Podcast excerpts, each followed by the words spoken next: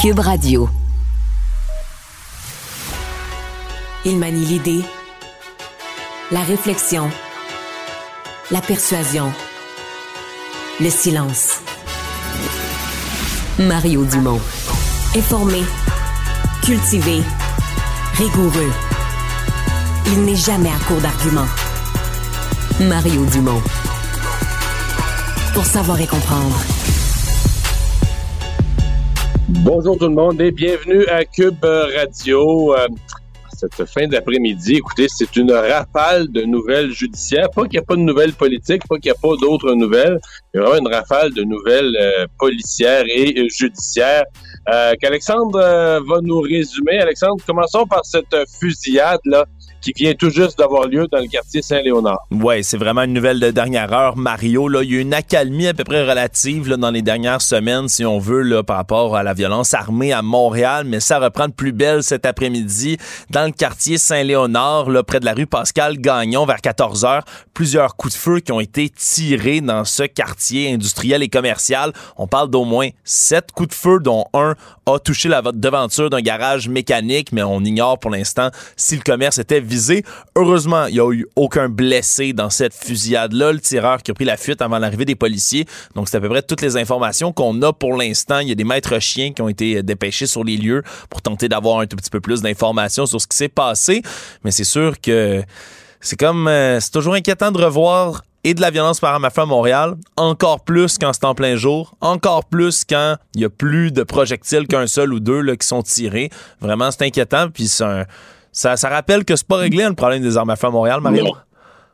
Bon, on imagine un peu le, déploiement policier autour de ça. Ça doit être euh, ça doit être quelque chose. Donc, euh, ça, c'est la, la, la, nouvelle, disons, qui est encore en cours. Le reste, ben, ce sont plus des décisions euh, qui, euh, des dossiers qu'on a suivis au cours des, des, dernières semaines, des derniers mois, qui ont abouti aujourd'hui.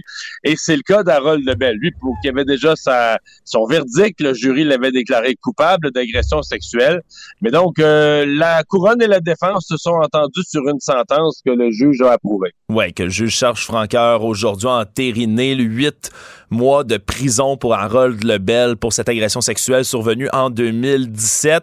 Et on a quand même été assez sévère du côté du juge aujourd'hui alors qu'il euh, lisait la, la sentence, là, parlait d'un souvenir qu'il gardait continuellement en mémoire depuis le début de cette histoire, gardant en mémoire entre autres le tourbillon dans lequel il a plongé sa victime, parler d'une jeune femme qui, malgré une grande force mentale, a vu son monde s'effondrer, trahi par un ami, un mentor en qui elle avait confiance. Donc, c'est même, euh, c'est assez, euh, c'est assez sévère les propos qui ont été utilisés par la juge aujourd'hui. Puis en plus de tout ça, mais ben, Lebel va être inscrit au registre des délinquants sexuels pour une période de 20 ans. Va avoir une probation également de 2 ans. Interdiction d'entrer en contact avec la victime également. Puis on se souviendra, Mario, surtout, c'est un procès qui s'est joué vraiment dans le modèle. en anglais, on dit le he said, she said. Là, il a dit, elle a dit, puisque c'était seulement ces deux personnes-là qui ont été entendues au procès. Il n'y a pas eu d'autres témoins appelés à la barre. Donc, que Lebel et sa victime qui ont pu parler. Et finalement, ben, semble-t-il que le jury a penché plutôt du côté de la victime, Mario. Ouais. Ouais, c'est une, euh, c'est certain que c'est une décision. Moi, moi, ça m'apparaît quand même un jugement euh, sévère, euh, certainement que du côté de, de, parce qu'il y a quand même des gens qui pensaient, compte tenu d'une personne qui a aucun antécédent judiciaire, malgré la, la, gravité du geste, la, la, décision de des jurys, que bon, on voit des fois des peines dans la collectivité, etc. Mais tu sais, c'est comme sans nuance sur le fait qu'en matière d'agression sexuelle, il y a un message qui veut être envoyé à la société j'oserais dire dans ce cas-ci un double message. je me demande même, je me, je me questionne à haute voix, mais je me demande même si on n'est pas plus rendu plus sévère pour une euh, pour une personnalité ou une personne connue ou une personne qui a occupé des fonctions comme un député, euh, en se disant ben, on veut tellement pas que la population dise ah il y a des passes droits, etc., etc. Euh, donc oui, huit mois de, de, prison dans ces circonstances-ci. c'est donc ça veut dire qu'il ça veut dire qu'il a quitté le palais de justice de Rimouski aujourd'hui, lui qui a fut député de l'endroit qui a quitté le palais de justice directement en, direction euh, du, euh, du, centre de détention. Euh, ben, un autre dossier qui était devant les tribunaux, c'est le jury qui était séquestré dans ce cas-ci. C'est cet homme dans la région de la Nodière qui avait, bon embarqué sur l'autre voie pour contourner une famille de, de canards, des canetons. Euh, ben lui n'a pas eu non plus la, clémence de la Cour. Non, Éric Rondeau, lui qui était accusé justement de conduite dangereuse causant la mort pour un incident survenu en juillet 2019, qui a été reconnu coupable de ce chef d'accusation. Et là, c'était vraiment un procès qui se jouait entre autres là, à savoir si le geste qu'il a commis en contournant, euh, comme tu l'as dit, une famille de canards sur la route 345 dans la Naudière avait décidé de bifurquer dans la voie inverse et dans la plupart des cas comme ça, Mario, surtout sur une route de campagne, un peu, on peut s'attendre à ce que ben, des gestes comme ça routiers, on, ait de la difficulté à les reconstituer, mais dans ce cas-ci, c'est une caméra de surveillance sur un bâtiment avoisinant qui a pu capter la scène en entier. Et on voit vraiment là, M. Rondeau au volant de sa F-150 qui tirait une remorque vide, s'immobiliser un instant, mettre ses quatre clignotants d'urgence. Et par la suite, ben, au lieu d'attendre que la famille de canards ben, s'éloigne en restant dans sa voie, prend la décision de contourner dans le sens inverse et compte que c'était dans une courbe, juste avant une courbe, mais le jeune homme de 19 ans, Félix-Antoine Gagné, sur sa moto, n'a eu absolument aucune chance de percuter de, point fait, de plein fouet et a trouvé la mort finalement. Et c'est vraiment cette thèse-là. Il y en avait une qui était poussée par la couronne. La thèse de la couronne, c'était vraiment ça. Il aurait dû attendre, attendre que les canards passent et ensuite poursuivent. Il n'était pas obligé de les écraser, mais il n'était pas obligé de contourner non plus. C'est vraiment ce qu'on tentait d'expliquer, parce que l'accusé, lui, ce qu'il disait, c'est qu'il avait le sentiment d'urgence que quelqu'un allait peut-être le percuter par derrière. Mais même dans la vidéo, il y a une voiture qui se présente derrière lui, puis elle n'arrive pas à toute vitesse pour le percuter.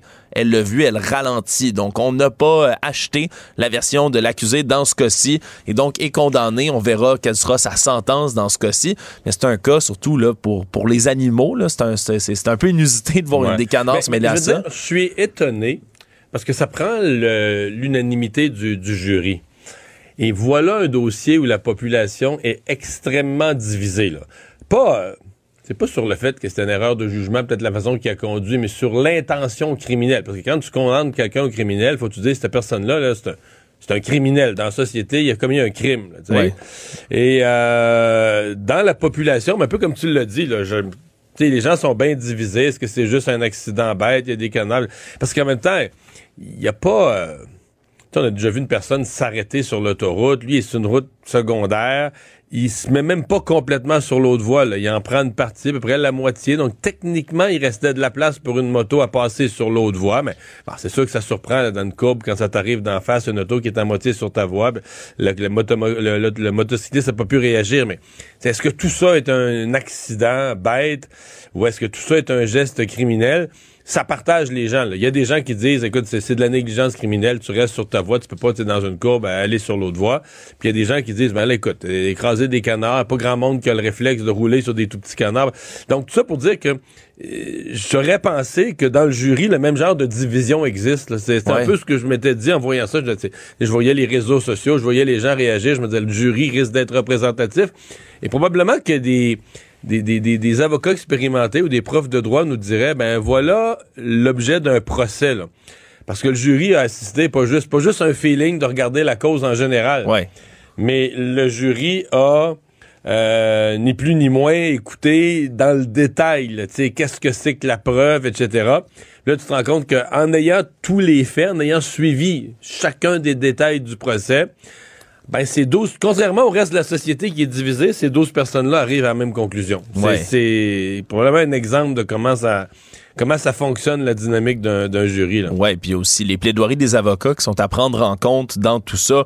L'avocat de la couronne, le maître Alexandre Dubois, lui qui, qui a vraiment, on dirait, frappé le jury lorsqu'il a, a appelé le jury à dire est-ce que c'est un comportement là, qui qu'une personne raisonnable aurait dans ce cas-ci?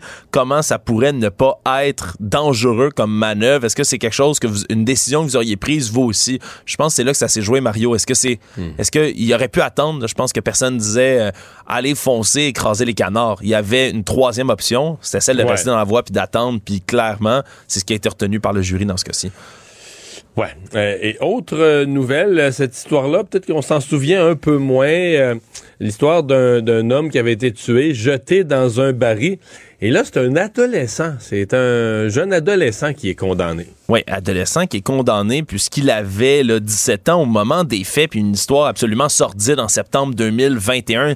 Jimmy Metto, 27 ans, qui a été là, sauvagement battu après une dispute avec un occupant lorsqu'il se trouvait dans un logement de l'arrondissement de la Chine. Pendant une heure, il a été laissé à lui-même, a été de nouveau tabassé, poignardé dans le dos. On l'a forcé à ingérer des produits toxiques. Donc, on l'a ni plus ni moins que torturé, Puis, lorsqu'il est finalement décédé, ce qu'on a compris, c'est que l'accusé, dans ce cas-ci, l'homme de, de 17 ans, aurait aidé, aurait été complice à participer à envelopper le corps dans des draps, le tirer dans un garage au sous-sol, l'aurait aidé à nettoyer l'endroit, puis aurait aidé à mettre le corps de la victime dans le fameux baril dans lequel on l'a retrouvé quelques jours plus tard. Et finalement, là, de ce qu'on comprend, c'est neuf ans de garde qui, va, qui, est donné donc à ce jeune homme. C'est un an de moins que la sentence maximale qui est permise par la loi pour un mineur. Là. Ça a arrêté dix ans, donc c'est ce qu'on comprend. Moi, je t'avoue, Mario, c'est le terme garde. Je suis pas extrêmement familier avec les termes judiciaires. Est-ce qu'on parle de pénitencier pour les jeunes? C'est un peu... Euh, je t'avoue, c'est un, un, point d'interrogation pour moi, ce que ça veut dire. Il n'a pas été jugé euh, comme un majeur, oui. On s'en va dans un... il y aurait pu... Euh, la Cour peut faire ça, là, demander qu'il soit jugé, que son procès ait lieu, qu'il soit jugé comme une personne majeure, mais si c'est pas le cas, euh, compte tenu de l'âge qu'il y avait lors des événements, c'est ce qui se produit, c'est pas la il, il, se, se retrouve pas dans le système judiciaire, moi que je me trompe, il se retrouve pas dans le système judiciaire euh, régulier des, des, des, des, adultes, des 18 ans et plus. dans la marge de ce procès-là, c'est la famille, surtout de la victime, qui était vraiment terrassée là, aux abords du procès. Et euh, ben, dernière histoire euh, aussi euh, assez renversante, c'est qu'hier il y a eu euh, un meurtre. Là, on a retrouvé une femme d'une soixantaine d'années. On sait maintenant que c'est une, je pense, c'était une cadre là, à la ville de Laval, dans le domaine des loisirs, de la culture et des loisirs, qui a été retrouvée morte, visiblement assassinée. Et c'est son fils qui a été accusé aujourd'hui, qui est bon, une personnalité connue, en tout cas dans le monde du cinéma, certainement un nom connu. Oui, Emmanuel Gendron Tardy, qui est l'un des fils de Lisanne Gendron, 61 ans, qui est cette femme qui a été retrouvée là hier dans un logement de la rue Folhomme. Et donc, euh, c'est une femme qui aurait été poignardée mortellement au niveau du cou. Et là, on a déposé donc des accusations de meurtre contre lui, qui avait déjà pris la fuite lorsque les policiers sont arrivés sur place. Il a été localisé puis interpellé en quelques heures seulement en bordure de l'autoroute d'Écary. Et on l'a avisé là dès le terme de son interrogatoire par les enquêteurs des crimes qui était en, état d'arrestation pour le meurtre de sa mère. Donc, on comprendra là, que dès la fin de l'interrogatoire, déjà les policiers en avaient assez comme preuve pour procéder à son arrestation. Lui qui n'a aucun antécédent judiciaire, puis comme tu le disais, connu dans le milieu du cinéma à Montréal, il a réalisé trois longs métrages. Son dernier film, c'est Au grand jour, que produit entre autres avec la comédienne Léa Roy, qui a reçu la mention du jury au Festival de Cinémania en novembre dernier. C'est censé prendre l'affiche en avril prochain. Donc euh, voilà, c'est un, un autre meurtre et déjà depuis le début de l'année 2023, le troisième meurtre, toutes les victimes sont des femmes. Merci. Il ne mord pas à l'hameçon des fausses nouvelles. Mario Dumont a de vraies bonnes sources. C'est une sortie aujourd'hui remarquée du commissaire à la vie privée du Canada. Euh, qui euh, s'en prend directement au quincaillier américain Home Depot. Euh, pour une action, euh, je pense qu'il va surprendre plusieurs clients. Ça avait déjà coulé, mais là, c'est vraiment un blâme, là, une démonstration très claire du commissaire à la vie privée.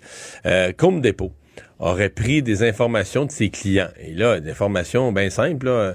On vous dit, par exemple, pour avoir euh, votre reçu, vous voulez pas avoir un reçu papier, on va vous envoyer votre reçu par, par courriel ben on garde votre courriel et on l'a donné. On a fourni des listes de courriels à Meta à Facebook. Le Meta étant la, compagnie mère de Facebook, Instagram, euh, sans, évidemment, vous le devinez, sans jamais demander le consentement aux clients en question.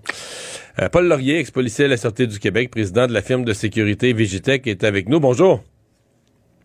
Bonjour Mario c'est un c'est assez gros là, comme euh, comme geste là en termes. On a vu des gens des fois on dit ouais là, ils sont allés mettre la roue sur la cote mal en matière de protection des renseignements. Mais là il me semble que c'est très gros. Ben, oui et puis c'est c'est un peu euh, ce qui est problématique. Le même comportement en Europe euh, amènerait des sanctions de plusieurs centaines de milliers d'euros en amende au Canada, ben ça va être, je sais pas qu'est-ce que le commissaire va euh, ordonner comme euh, comme euh, pénalité, mais c'est vraiment, on voit vraiment, ça c'est le paroxysme, je vous dirais, de la, la, programmatique marketing, dans le sens où vous donnez vos informations personnelles parce qu'un courriel, il y a des noms qui sont là-dedans, on est capable d'identifier des, individus, après ça, ben, on vous donne ça, on donne ça à Meta, puis là, dans les recherches croisées, on est capable de d'extraire de, de, plusieurs données, plusieurs segments de marché, et puis là, on va vous talonner avec des publicités, on va vous talonner avec des offres, on va on va utiliser votre courriel à autre fin que le consommateur, lui, quand il pense donner ça, ben, il pense avoir un reçu électronique.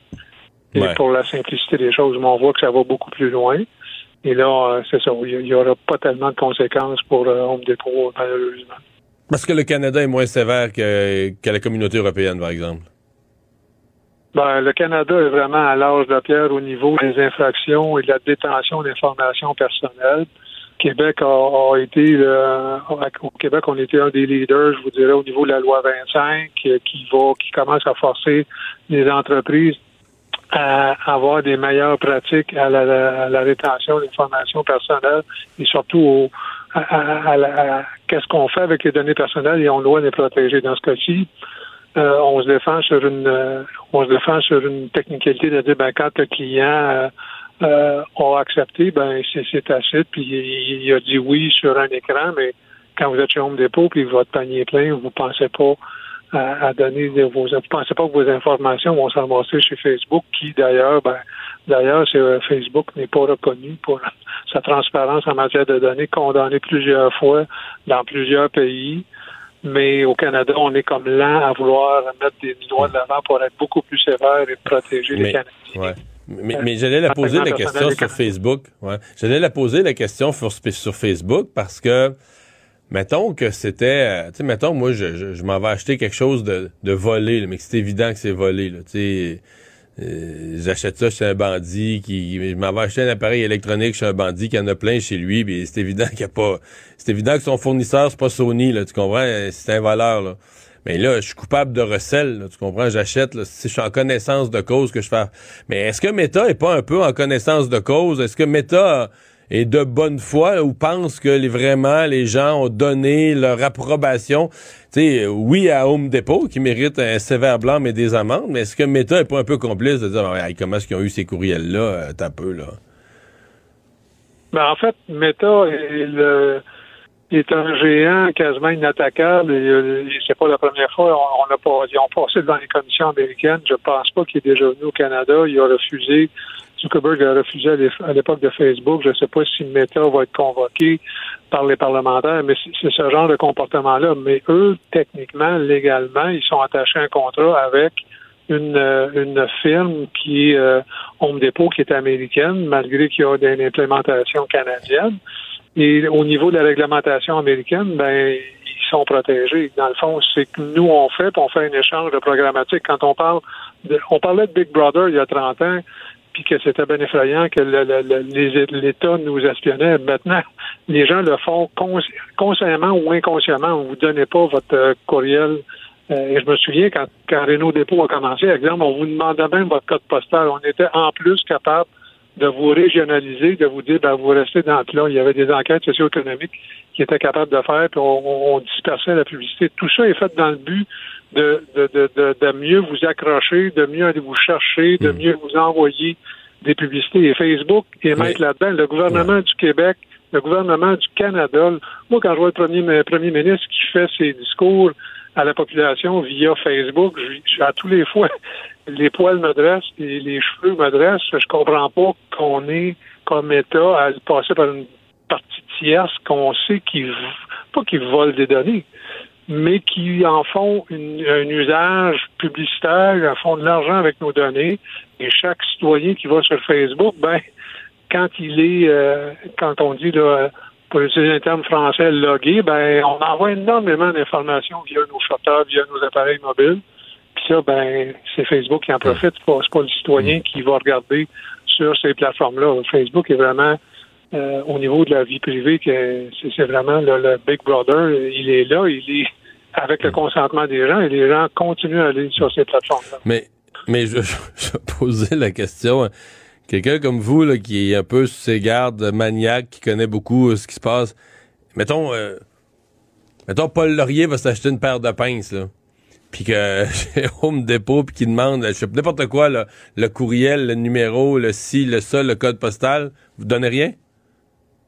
Non, moi papier crayon fonctionne, je vais prendre mon reçu papier même si je sais qu'avec les imprimantes il va s'effacer dans dans 60 ou 90 jours, va déjà commencer à parler. J'ai des états euh, j'ai des états de de, de, de, compte avec mes cartes de crédit et ben ils vont, si l'impôt vient me voir, ben je garde ces papiers-là cinq ans conformément à, tous les euh, comme citoyens, là, on doit garder ces renseignements-là cinq ans, mais en courriel, vous donnez pas ça. Et de toute façon, au niveau de l'hygiène, euh, l'hygiène numérique, vous ne devez pas. Puis là, je suis sûr qu'il y a des gens qui ont donné des, des, des emails, des, des courriels de compagnie, des courriels avec des noms personnels.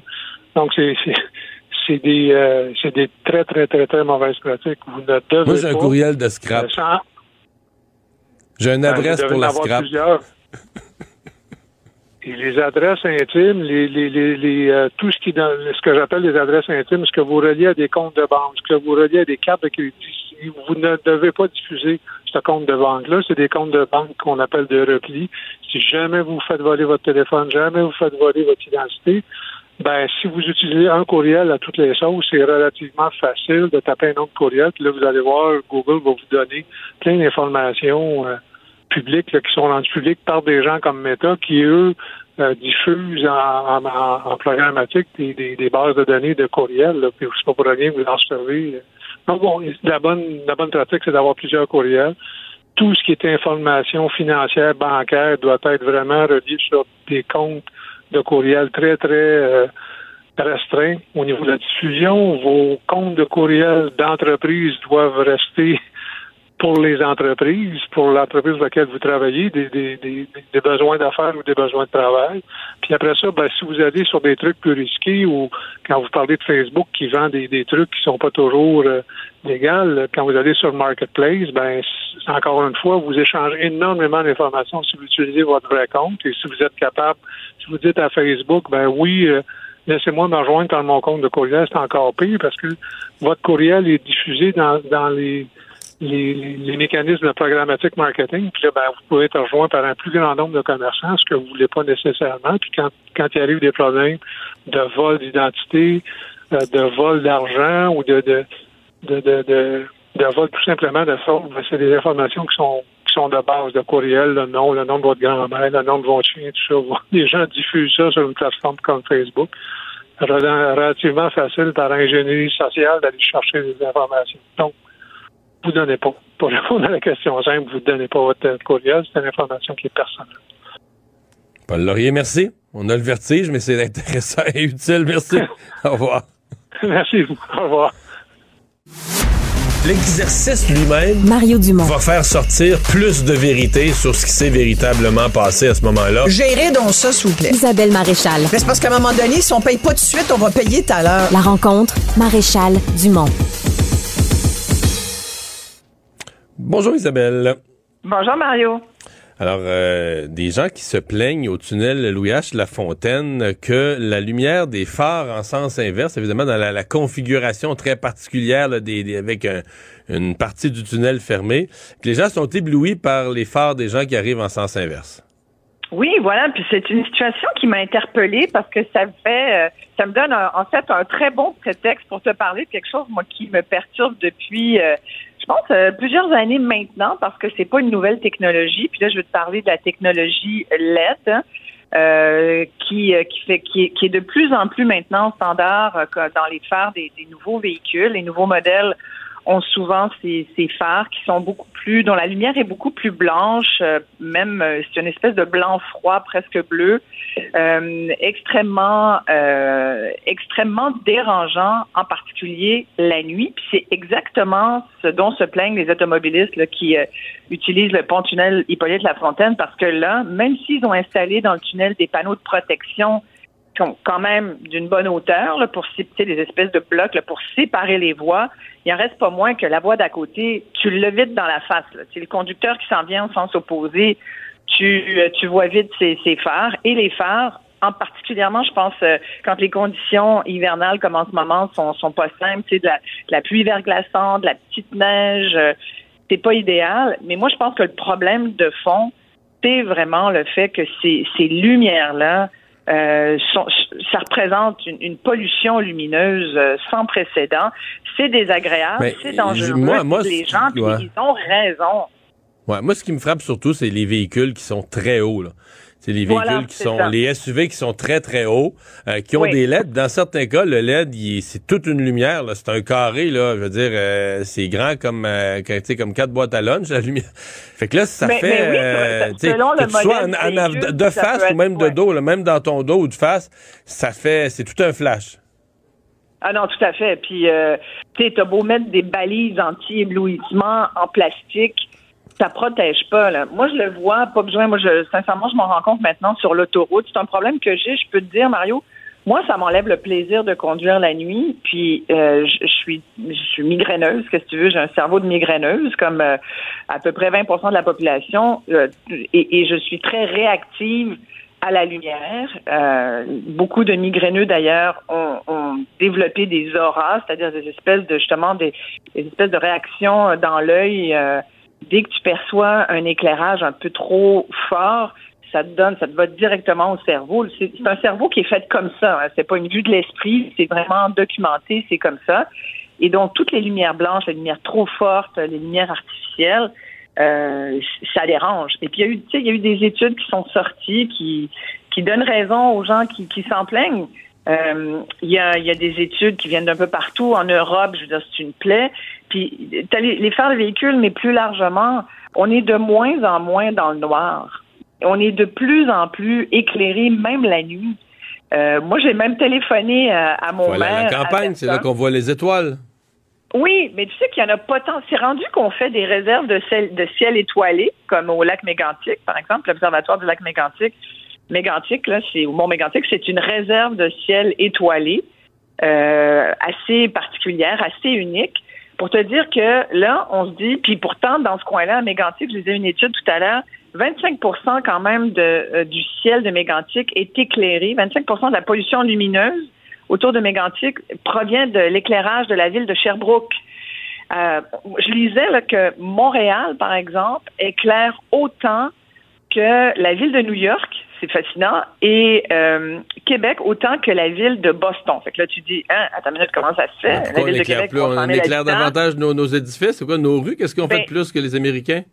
Ben d'abord, je pense qu'on est on est moins conscient du fait que euh, l'hydro, le fait qu'on soit des, des grands Ouais, producteurs d'hydroélectricité pas cher, on a bon, tu sais, on, on dépense pas mal trop. Tu sais, on laisse les lumières allumées alors qu'on devrait les fermer. Je pense que là-dessus, euh, on a beaucoup de travail à faire. Mais il y a aussi le fait que bon, la moitié de l'année quasiment, ou en tout cas au moins le trois quatre mois par année, on a de la neige et j'ai lu que c'était effectivement une partie considérable de cette pollution lumineuse provient de la, neige puis la, la réflexion de la neige. C'est la neige qui recouvre le sol plusieurs mois par année puis qui réfléchit la lumière vers le ciel au lieu de l'absorber. Fascinant quand même. Tu sais, ça, c'est un phénomène. Bon, alors c'est sûr que plus plus tu rajoutes de la lumière artificielle par rapport à ça, puis plus euh, plus t'as de problème de pollution lumineuse. Tu sais, en Mais même quand temps, tu parles de pollution, tu utilises l'expression pollution lumineuse, mais mettons des lumières de rue, là, euh, qui Oui. sont de la forme. Mais si tu vas prendre une marche le soir, une femme seule, d'après moi, tu trouves pas que c'est si polluant que d'avoir des rues éclairées. Ben, ouais, c'est un, c'est un point qui se débat. d'après moi, là, dans tous nos quartiers, s'il faisait noir comme en enfer, on n'aimerait pas ça, là.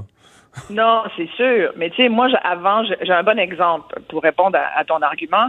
Moi, en face de chez moi, j'avais, ma rue est éclairée et juste euh, il y a quoi, jusqu'à il y a trois ans à peu près, trois quatre ans, euh, j'avais beaucoup moins de lumière qui rentrait à travers euh, mes, mes rideaux fermés le soir que j'en ai aujourd'hui. J'ai même appelé mon maire euh, d'arrondissement pour lui dire avez-vous avez-vous changé les, les diodes Il dans a les probablement ampoules passé dans- au LED. Je te jure que oui. Et là, ils m'ont dit, ils m'ont dit effectivement, il y a plusieurs citoyens de votre quartier, puis d'autres quartiers de Montréal qui s'en sont pleins. Mais par mesure écologique, on a décidé de complètement changer Ben tous oui, les lampadaires ça- de Montréal pour ben du oui, ça LED. de- ça prend beaucoup moins d'électricité. Parce que on dit que ça prend moins d'énergie, on dit, Ben, on dit que la technologie LED est plus efficace, plus euh, économique à long terme parce que tu as moins besoin de changer d'ampoule euh, fréquemment. Mais tu sais, en même temps, ça cause énormément de, produits, de problèmes de santé et ces problèmes-là coûtent de l'argent aussi. Fait que des fois, on aborde les choses, puis ça, c'est pas seulement que sur ce dossier-là. qu'il y aurait moins de problèmes de santé si on était tous dans le noirceur absolu. Il y aurait peut-être des, Non, des chutes, il y aurait plus d'orthopédie, je il chutes. parle pas de noirceur absolue, tu sais, je pense que c'est clair que non, puis je pense qu'il y a des coins où c'est important que ça soit éclairé. Je te parle de la qualité de l'éclairage et du type d'éclairage. Tu sais, des fois, tu te dis, est-ce que c'était vraiment nécessaire de changer toutes les ampoules des lampadaires des villes? Est-ce qu'il n'y a pas d'autres façons? Tu sais, ça coûte extrêmement cher aussi. mais des fois, il y a d'autres façons. tu sais, De, de, Ou, ou tu as, aussi le choix. Tu sais, même le LED, la technologie LED qui s'améliore quand même deux fois Ouais, en parce que fois, maintenant, les, LED, les LED des maisons sont pas toutes bleu flash, là. non, t'es pas obligé de prendre, de prendre du blanc froid maintenant parce qu'ils savent que ça affecte le cerveau humain. Ils ont vraiment, euh, ils sont allés vers la télé- technologie du blanc chaud ou du, tu sais, un, un espèce de petit blanc laiteux, un peu plus qui tire sur le jaune et qui est beaucoup moins dommageable. Je pense qu'il va. Et d'ailleurs, tu remarques que des, tu vois la différence sur l'autoroute entre les phares euh, blanc LED puis les phares blanc euh, jaune et, et les phares ordinaires.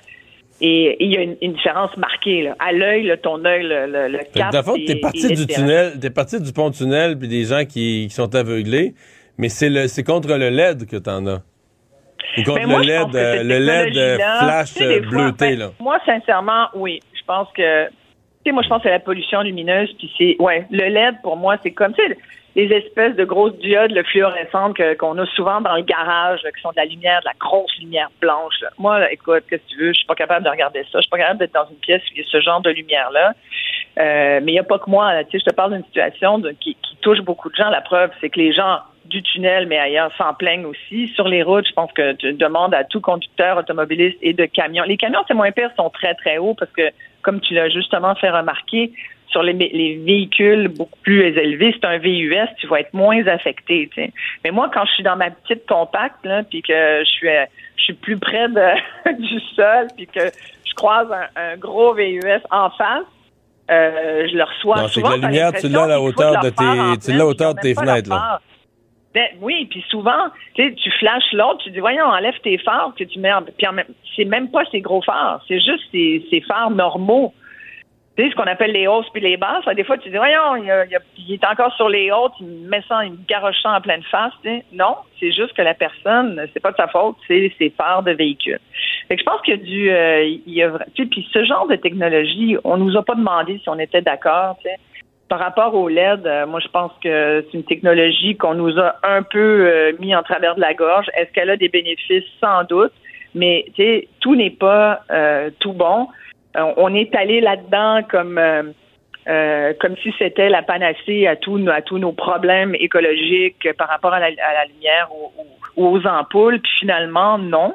Euh, Il y a des gros problèmes de santé qui sont reliés à ça, puis des, des problèmes de tu sais, si le monde arrive moins à dormir parce qu'ils sont ils sont pas dans la clarté, ils sont pas dans la ils sont tout le temps dans la clarté et pas dans la, la noirceur la nuit là. Euh, quand tu veux dormir, tu sais moi je, je le regarde maintenant, là, je, je fais vraiment attention. Euh, Il y a des gens dans certaines rues de Montréal, ils ont le, le lampadaire de la ville, hein, le gros lampadaire au LED blanc qui donne direct sur le, le- leur deuxième étage, sur la chambre à coucher. Tu te dis ben voyons donc comment les gens peuvent-ils dormir? Qu'en tout cas, je trouve que c'est c'est vraiment un problème. Et d'ailleurs, c'est tellement un problème qu'il y a des villes au Québec qui ont déjà pris des mesures pour diminuer euh, tout ce qui s'appelle pollution lumineuse. Euh, il y a des programmes de, de, de conversion de l'éclairage des villes pour réduire cette pollution-là. Puis là, évidemment, on parle du LED, mais euh, c'est aussi des, des, des kilowatts. Hein. Il faut, euh, faut regarder ça. Si tu regardes une carte du monde en ce moment, une image satellite de la pollution lumineuse à travers le monde, là, c'est c'est fascinant c'est fascinant de voir comme euh, d'abord à peu près il y a juste le continent africain Et puis euh, l'Océanie où euh, où il n'y a pas trop de, de il y a le Cap en Afrique du Sud où, où, il y a une espèce de gros point blanc là, mais sinon euh, le reste de l'Afrique continent et, c'est à peu près le seul continent qui est encore dans une certaine noirceur. Mais sinon, nous au Canada, aux États-Unis, l'Europe, l'Amérique du Sud ah. également, beaucoup trop d'éclairage. Dans, le nord du Québec, je peux te dire qu'il reste des grands coins quand même pas éclairés. Oui, Je t'amènerai à la pêche un jour. non, non, non, mais tout à fait. Oui, oui, mais oui, mais tu sais, il faut aller dans le nord du Québec. C'est sûr que la partie habitée le long du Saint-Laurent, il n'y a pas de, ben a pas de doute. Isabelle, merci. Ben, merci. À demain. Bye. Maître vulgarisateur, il explique et communique l'inexplicable. Mario Dumont. Banque Nationale est fière de vous offrir ses commentaires économiques. Propulsez votre entreprise avec les solutions bancaires et les conseils d'experts en PME. Avec la Banque Nationale, vous êtes en affaires. Visitez bnc.ca oblique entreprise.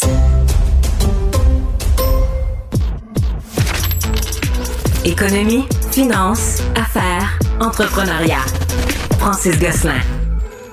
Bonjour Francis. Salut Mario. C'est vraiment la course au logement là, à Montréal et on le voit dans les chiffres, autant sur les, taux d'inoccupation que sur le coût du, du logement. Euh, on commence à voir les bilans de l'année 2022.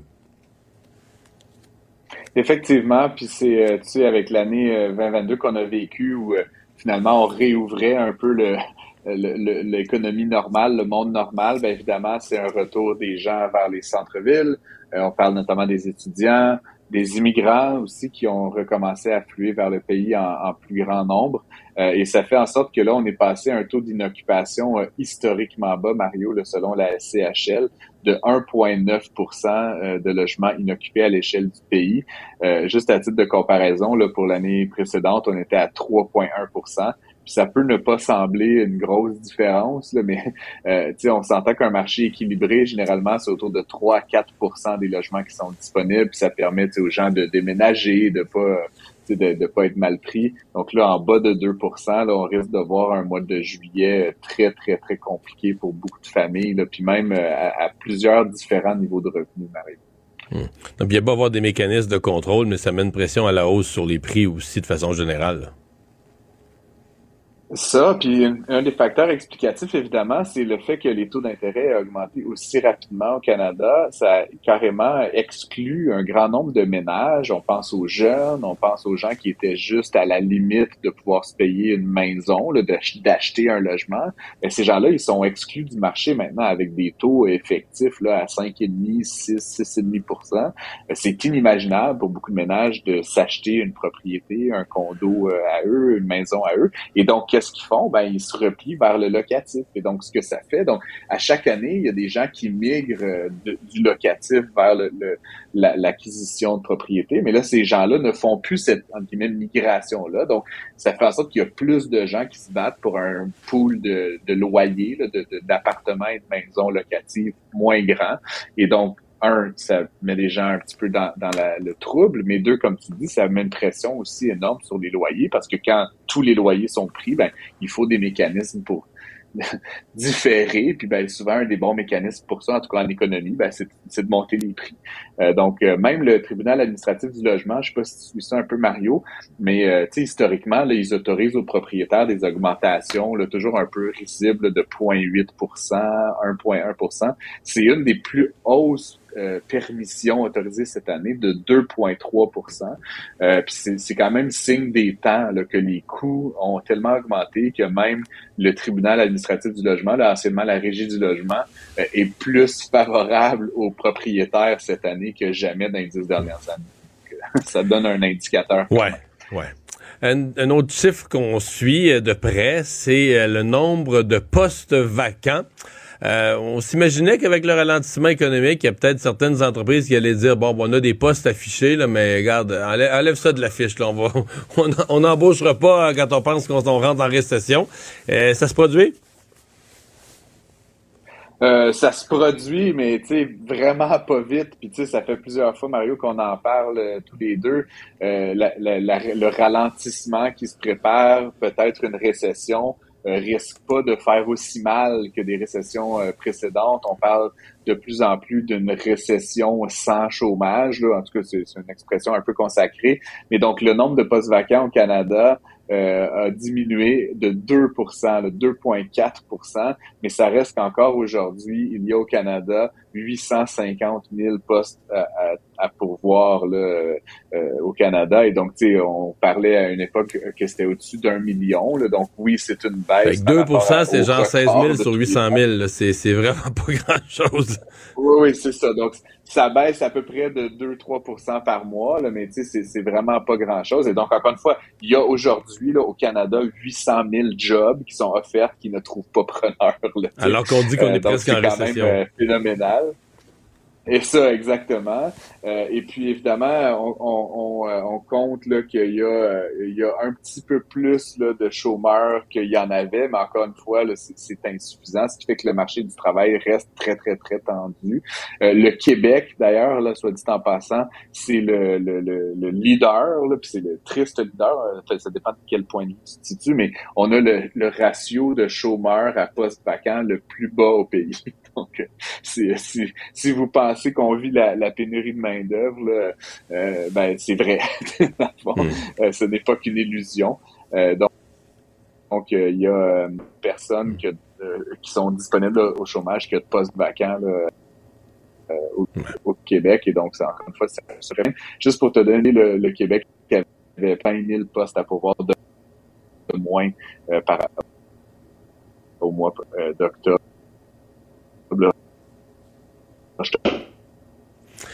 Francis, il y a... Il y a une situation assez rare. Un grand économiste d'une grande banque euh, qui euh, a exprimé euh, publiquement, ouvertement et clairement son désaccord avec la politique de la Banque du Canada.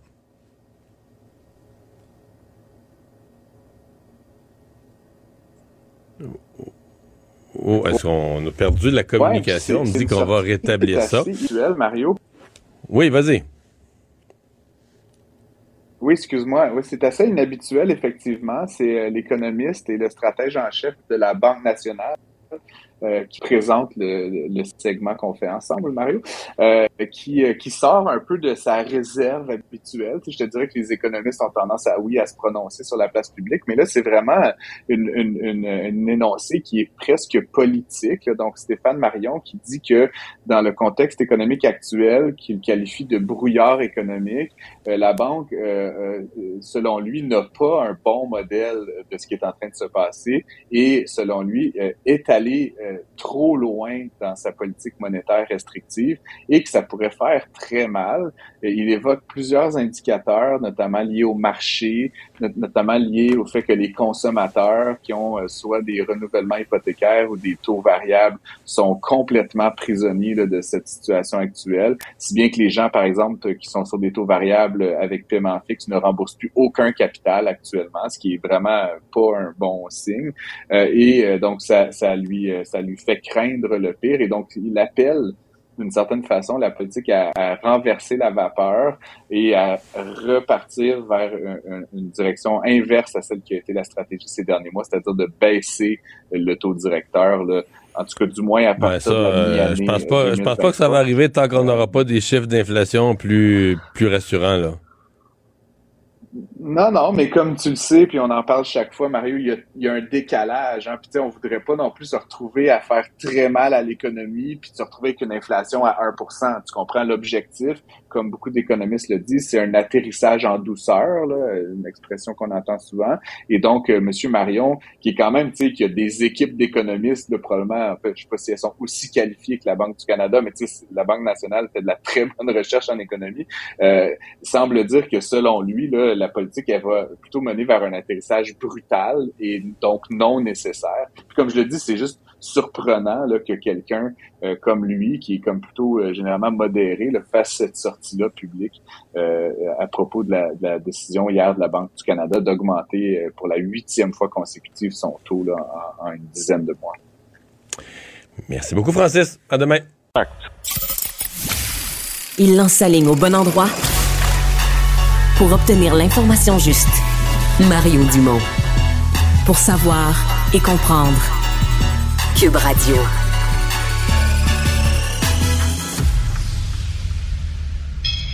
Un adolescent de 17 ans poignardé. Une autre femme assassinée.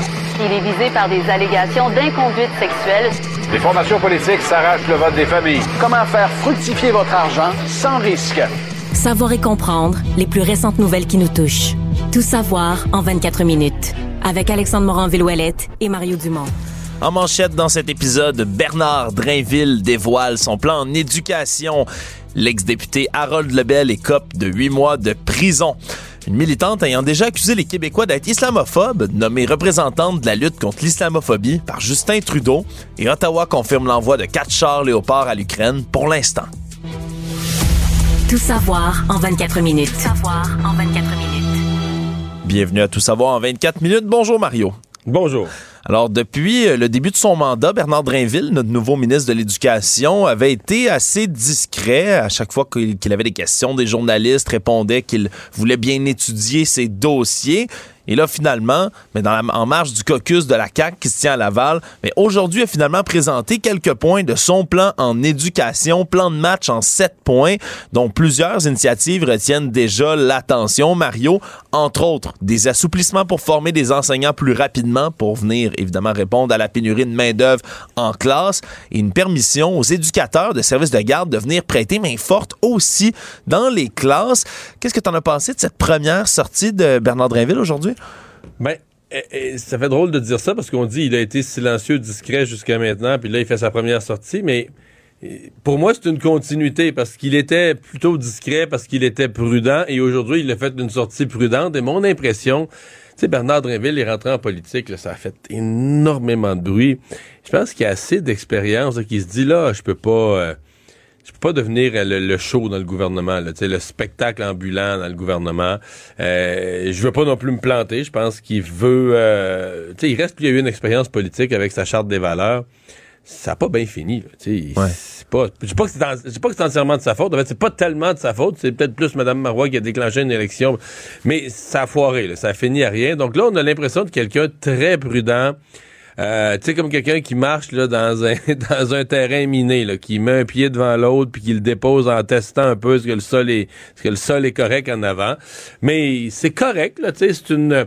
Puis on se comprend qu'il on comprend qu'il se lance pas. Les gens qui demandaient la, la grande réforme des États généraux de l'éducation, une révision, eux, ils vont être déçus. C'est pas ça. C'est vraiment des ajustements pointus sur des points précis, mais c'est pas la grande révolution. Il y a, à mon avis, il y a des très bonnes choses. Euh, des, accompagnants dans les classes, c'est une bonne chose. Les euh, bon, la formation accélérée des enseignants, c'est certainement nécessaire. Ouais les travaux dans les écoles, remarque, ça a été annoncé dix fois, il l'a remis, mais c'est sûr qu'il faut faire en accélérer des travaux. C'est des milliards qu'il faut mettre pour refaire l'ensemble du, du, parc immobilier scolaire, les bâtiments épouvantables que sont, que sont les écoles. Donc, il a présenté un plan crédible, mais le plus important pour lui, je pense, aujourd'hui, c'est bien niaiseux à dire, mais c'est que c'est que tous les, les, les syndicats, ce, ce, monde quand même très complexe et capricieux qui est le monde de l'éducation, souvent insatisfait, euh, souvent déprimé aussi, le pessimiste, primé, déprimé, ça va mal dans les écoles. Puis, bon, là aujourd'hui, en tout cas, il y a un message plus positif. Il semble avoir senti au moins partiellement une écoute, puis que, euh, c'est bon, que c'est des bonnes bases de travail, puis euh, on attend la suite. Donc, pour lui, non, je dirais que c'est une, bonne mise au jeu, une bonne mise au jeu aujourd'hui, quoique dans ces sept points, là, c'est pas un vrai 7. Là. Dire, mettons, ouais. parce que le point 6, rendre notre réseau plus performant. Euh, ça veut pas dire grand-chose. Non, c'est ça. Puis, t'es pas, pas grand monde qui est contre ça. Là, ouais, on veut rendre notre réseau plus performant. On veut rénover les écoles, on veut en ben, construire d'autres. Ça, c'est, ça, c'est du concret, c'est des milliards. Puis après ça, c'est la réalisation. C'est rénover les écoles. Il y a un défi de réalisation des projets aussi parce qu'il va falloir que tu, euh, tu sais, je veux dire que les centres de services scolaires fassent sortir les appels d'offres, les travaux, la surveillance des travaux. Là, là, il y a quelque chose de plus compliqué à opérationnaliser. Ouais, mais là, c'est surtout là vraiment la mesure la plus détaillée aujourd'hui. Comme tu dis, il y en a certaines qui sont plus floues parmi ces sept points. Celle qu'on a le mieux détaillée, c'est vraiment la voie rapide qui va permettre aux titulaires de baccalauréat d'avoir un brevet d'enseignement. Donc, si on a un brevet de 30 crédits, alors plutôt, au, lieu d'avoir la maîtrise le qualifiante de 60 crédits, on coupe ça en deux, puis ça revient à avoir 4 ans d'éducation, 4 ans de formation scolaire. C'est la même durée qu'un bac en enseignement théoriquement. Donc, ça pourrait également inciter, là, on les oublie, mais c'est 4000 personnes qui enseignent en ce moment à cause là, de la tolérance d'engagement. On s'en souviendra des gens qui sont pas qualifiés complètement. C'est ça. On parle de gens. Parce qu'à un moment donné, c'est aussi un talent naturel. Je pense que ça s'apprend. Mais tu as des gens que l'enseignement, je pense qu'ils l'ont comme en eux, là, qui sont pédagogues, ils, sont vulgarisateurs en eux. Donc, tu sais, quelqu'un qui a fait son bac en bio ou en maths, puis qui est un naturel de la vulgarisation qui a ça en lui, je suis convaincu qu'il est déjà un bon prof. Mais bon, l'évaluation, euh, les cas des enfants en difficulté, je veux dire, apprendre à devenir un enseignant, je comprends là, que c'est c'est plus que d'un bon, un bon vulgarisateur, un bon communicateur, c'est un ensemble de connaissances qu'il faut développer, qu'il faut étudier, mais qu'on le fasse, qu'on ait une version accélérée dans l'état actuel du manque de profs, là, ça je pense que c'est bien bien raisonnable. Si tu me permets Mario, même dans le dans la perspective, j'étais étudiant moi aussi il n'y a pas si longtemps, je j'ai comme l'impression, on dirait, que d'avoir cette option-là, une fois que tu as fait ton baccalauréat, je pense qu'il y a beaucoup de gens qui font un bac parce qu'ils veulent faire un bac, parce qu'on leur dit de faire un bac, qu'ils finissent après, puis qu'ils se rendent compte qu'ils savent pas trop où ils veulent aller après. D'avoir cette porte-là maintenant, de pouvoir faire un brevet en enseignement, puis de se diriger ensuite, t'as peut-être quelque chose qui va devenir une passion. on dit souvent, tout comme pour les infirmières, enseigner, c'est une vocation, c'est une vocation. D'accord, c'est un mot qui est un peu galvaudé, mais il y a des gens, je pense, qui vont peut-être réaliser, qui vont peut-être considérer que c'est un nouveau, une nouvelle débouchée intéressante peut-être pour leur future carrière. Je pense qu'il y a quelque chose d'intéressant. augmenter les salaires, euh, les, échelons, les premiers échelons, le salaire d'entrée. Fait que, ouais, non, on fait, on pose un geste là, qui pourrait être utile pour euh, un peu soulager d'ici quelques années la pénurie d'enseignants. Sinon, également aujourd'hui, encore en marge de ce caucus de la CAC, euh, c'est le ministre de la Santé, Christian Dubé, qui a réagi à un article du journal ce matin qui révélait que des employés d'organismes publics, on parle d'Hydro-Québec, Investissement Québec, entre autres, qui ont accès en ce moment à des services de télémédecine via l'entreprise privée Dialogue, donc qui peuvent consulter. Et là, on a, eu, on a vu évidemment là, des, des, des soupçons de ce système à deux vitesses qui pourrait exister, certaines craintes qui étaient soulevées, entre autres par les oppositions et autres, mais on a fermer la porte là, tout de suite aujourd'hui du côté de Christian Dubé. On n'entend pas du tout interdire aux employés de l'État d'avoir recours à la télémédecine pour éviter justement mais l'attente en clinique. Comme l'expliquait M. Dubé, là, il y a, y a bien des gens qui n'ont pas un bon accès au système de santé en ce moment. On tente de régler ça. Pourquoi enlever cet accès-là à certaines personnes si on peut les aider?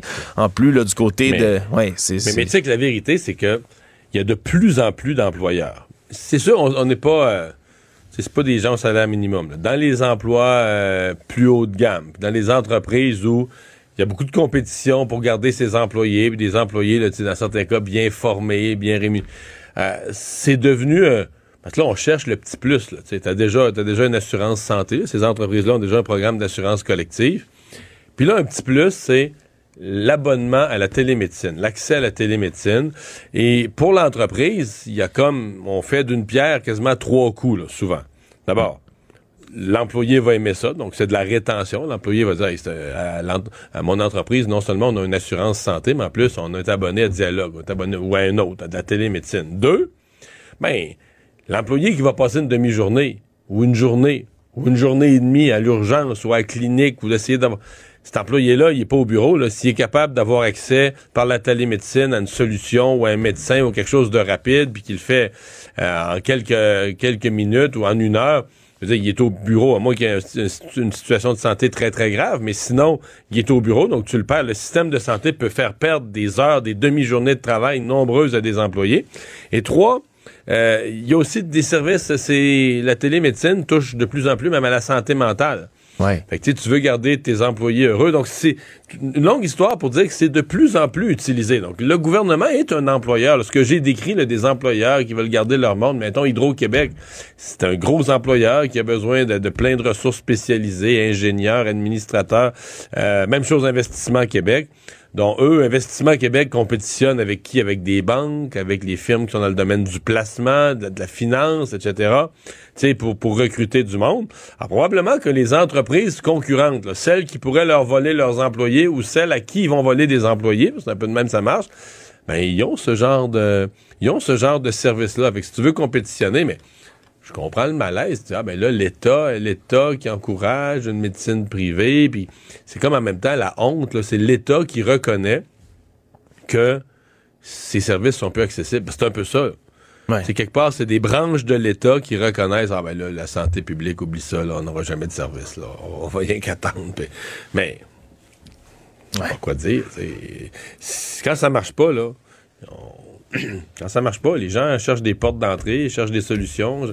Fait que tu vas en avoir tout le temps de ça. Maintenant, est-ce que est-ce qu'on veut parce que l'alternative, il y a deux alternatives. Soit on abandonne la télémédecine, on dit au Québec on veut pas ça.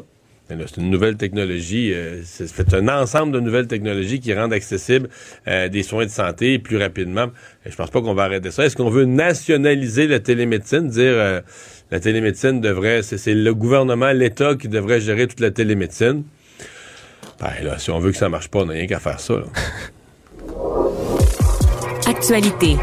Tout savoir en 24 minutes alors qu'il avait déjà été reconnu coupable d'agression sexuelle. Harold Lebel, l'ex-député du Parti québécois, a connu sa sentence aujourd'hui, peine de huit mois de prison pour cette agression sexuelle survenue en 2017. On l'avait déjà reconnu coupable, comme je l'ai dit, en novembre dernier. Mais là, donc, c'est sa peine de détention à laquelle va s'accumuler aussi ben, une inscription au registre des délinquants sexuels pour une période de 20 ans, va être sous le coup d'une probation, deux ans aussi, interdiction d'entrer en contact avec la victime. Et le juge est aujourd'hui aujourd'hui, juge Franqueur, dans sa lecture du jugement, qui a été euh, pas très tendre envers Harold Lebel, a souligné le courage de la jeune victime, sa grande force mentale également. Elle qui a été, dans ses propres mots, trahie par un ami, un mentor en qui elle avait confiance. Harold Lebel également, lui, qui adressé au juge Franqueur en parlant de conséquences terribles sur sa vie, mais des conséquences qu'il va lui falloir assumer et surmonter. Donc, c'est euh, c'est un dénouement finalement pour ce procès, soulagement pour la victime également dans une lettre qu'elle a transmise au juge. Mais c'est quand même quelque chose, là, ce procès autour d'Harold Lebel, l'histoire, elle a traîné pas mal, Mario, et ça se finit maintenant. Ouais, juste l'idée qu'un élu, et c'est arrivé quelques fois euh, dans l'histoire, là, mais juste l'idée qu'un élu, euh, qui était député il y a encore euh, quelques mois à peine, prenne le chemin des, des cellules, c'est déjà énorme comme événement. Et la, ben, je, pensais, écoute, le, verdict du jury était clair. Là, il a été jugé 12 euh, personnes, ils ont tranché. Euh, il y a encore des gens qui pensaient que Harold Lebel allait éviter la prison. C'est-à-dire, euh, on entend souvent les peines dans la collectivité, quelqu'un qui a aucun antécédent judiciaire. Alors, il y a certainement un message, euh, parce que même la, même la défense, là, même la défense, c'est une suggestion commune le 8 mois. Ça veut dire que même son avocat, voyant le verdict du jury, s'est dit, ben, il n'y a même pas, il ne semble pas avoir demandé de la peine dans la collectivité. Il a mm. vu que même, même sans antécédent, la, la, la, prison était inévitable. Donc, il s'est entendu avec la couronne là-dessus, probablement en regardant d'autres dossiers des précédents. Et euh, ben, c'est euh, ça dit ce que ça dit. Là. Ça dit ce que là, où la société en est comme sévérité euh, lorsqu'il est question d'agression sexuelle. Toujours dans les affaires judiciaires, il y a l'automobiliste qui a causé la mort d'un motocycliste en tentant de pas écraser des canards a été reconnu coupable par un jury, Éric Rondeau donc, qui est coupable de conduite dangereuse ayant causé la mort, incident qui remontait à juillet 2019, avait tenté d'éviter une canne et ses canetons, mais avait passé de l'autre côté de la voie donc en sens inverse. Et lorsque le motocycliste, le jeune homme de 19 ans, Félix Antoine Gagné est arrivé en moto, n'a eu aucune chance, est foncé, là, entré en collision avec le véhicule et finalement décédé de ses blessures. Et donc, on a jugé la version de la couronne plus crédible dans cette histoire, alors qu'on a compris que au lieu de rester dans sa voie comme il aurait été plus prudent, c'est ce qu'expliquait l'avocat de la couronne, il a décidé de dépasser l'accusé dans, dans ce cas-ci qui voulait dire que derrière lui, il avait probablement un plus grand danger, alors que c'est devant lui, plutôt qu'estimer le jury qu'il aurait dû regarder.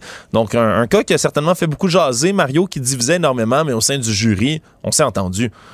Ouais, c'est, ça divisait euh, incroyablement la société, là.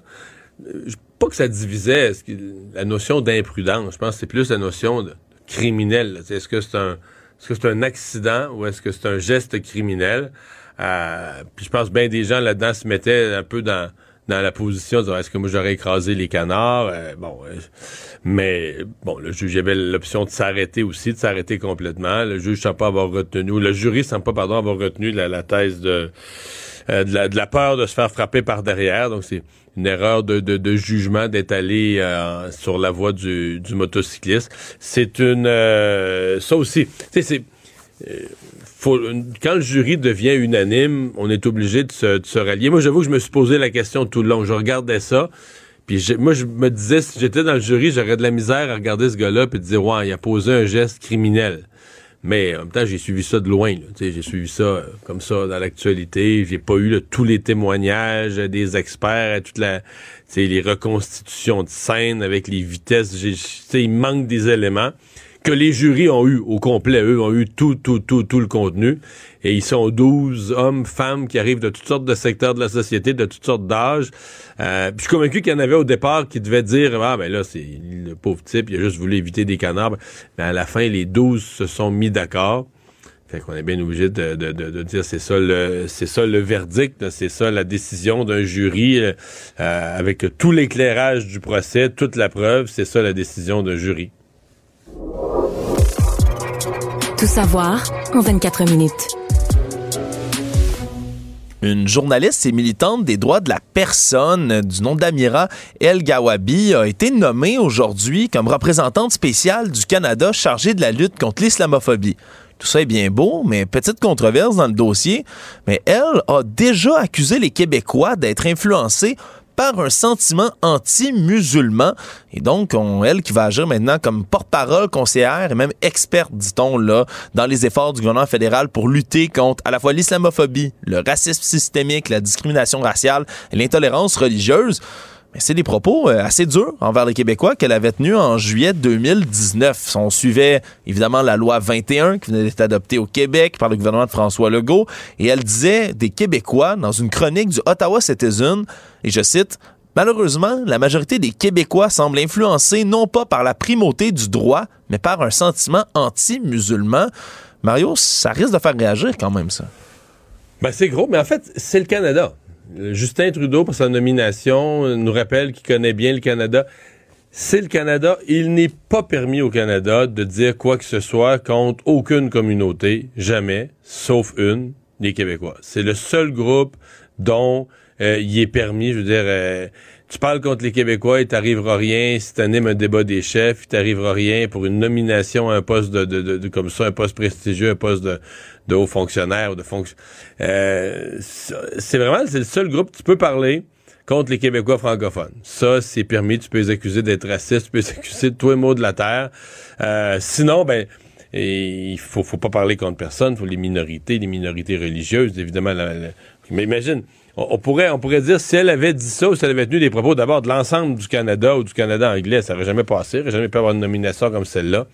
Mais c'est ça la réalité des Québécois dans le Canada. C'est qu'on est le groupe dont il est sur lesquels il est permis de s'essuyer les pieds. Puis ça, c'est sans conséquence. À la limite, ça peut même faire avancer ta carrière. À Montréal, Mario, je sais pas si tu as déjà remarqué, mais des fois, c'est difficile de stationner. Hein? Tu regardes le poteau, il y a une affiche, deux affiches, dix affiches qui pointent dans toutes les directions.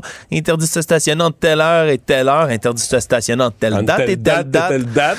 oui, interdit de se stationner euh, les années bissextiles. Non, je, je, blague sur cette dernière, mais on s'entend que c'est extrêmement compliqué. Et ce qu'on apprend aujourd'hui, c'est que la ville de Montréal, elle non plus ne sait pas vraiment comment ça fonctionne, ni quels panneaux sont installés dans la ville au grand complet.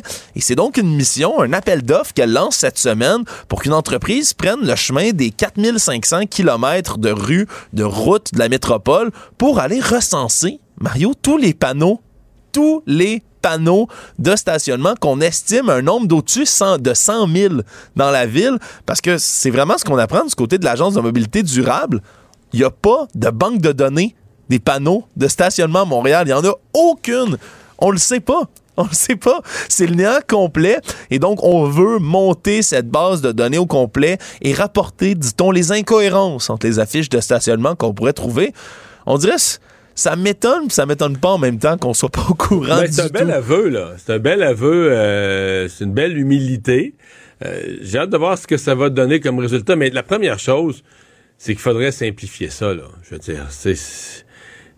euh, avant même de dire, oui, peut-être qu'ils vont constater des affaires, mais la première chose, ce serait de simplifier ça, de dire, on peut-tu rendre ça un peu plus, euh, euh, simple pour l'usager, euh, mettre les règles un peu plus euh, conviviales, tu sais.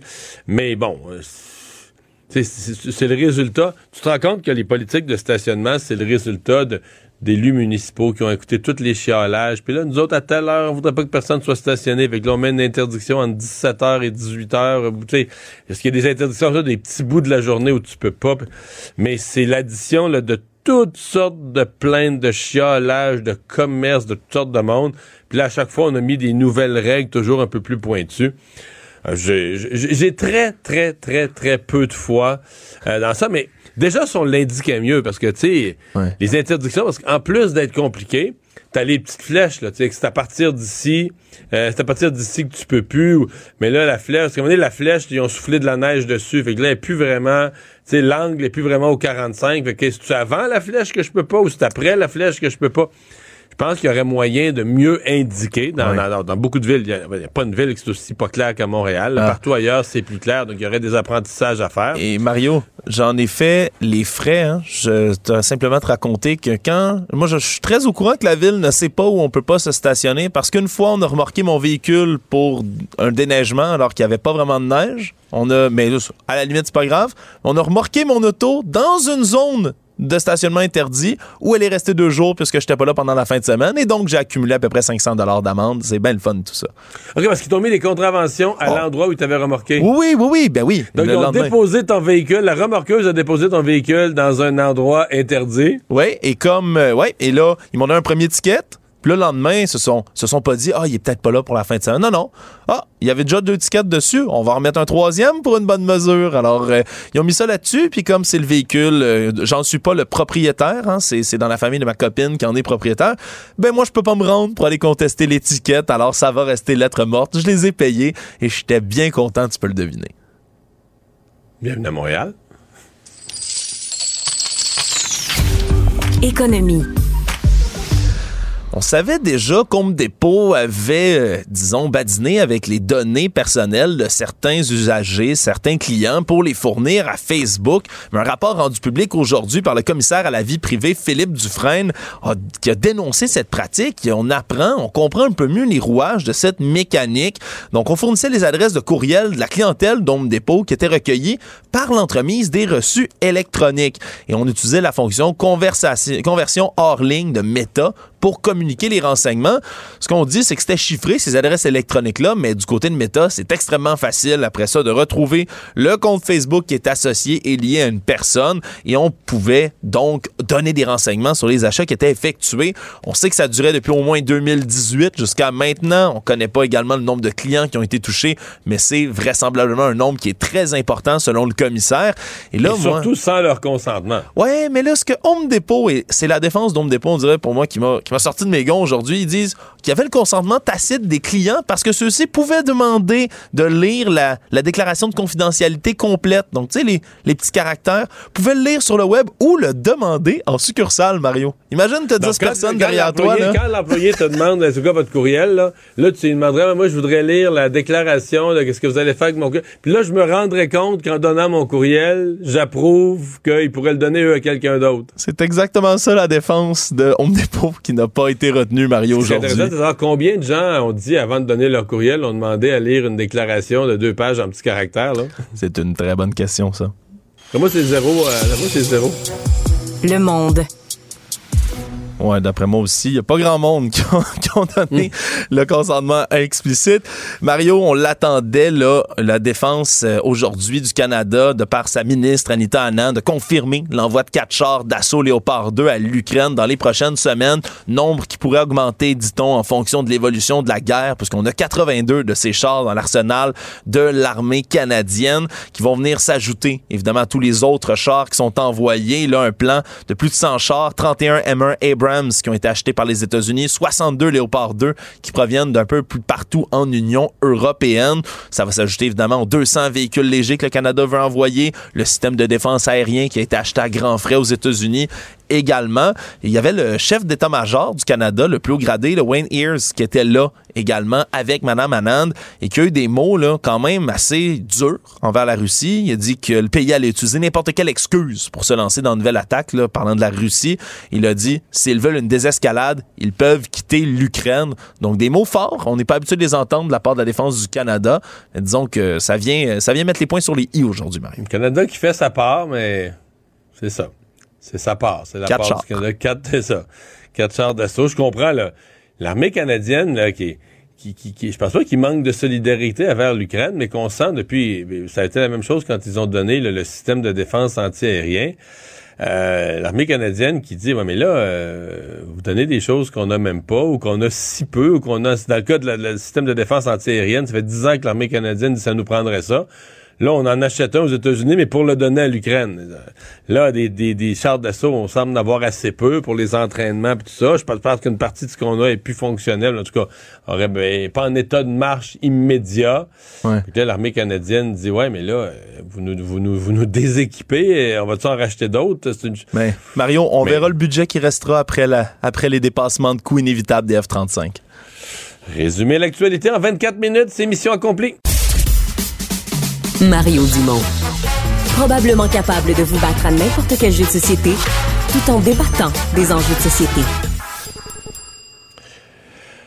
Alors, on a des données, euh, c'est le rapport de Recyc Québec, des données sur l'état des lieux en ce qui concerne notre performance de réduction de nos, euh, notre production de déchets. Euh, réduction aussi de ce qu'on envoie dans les euh, dans les dépotoirs, hein, dans les sites d'enfouissement.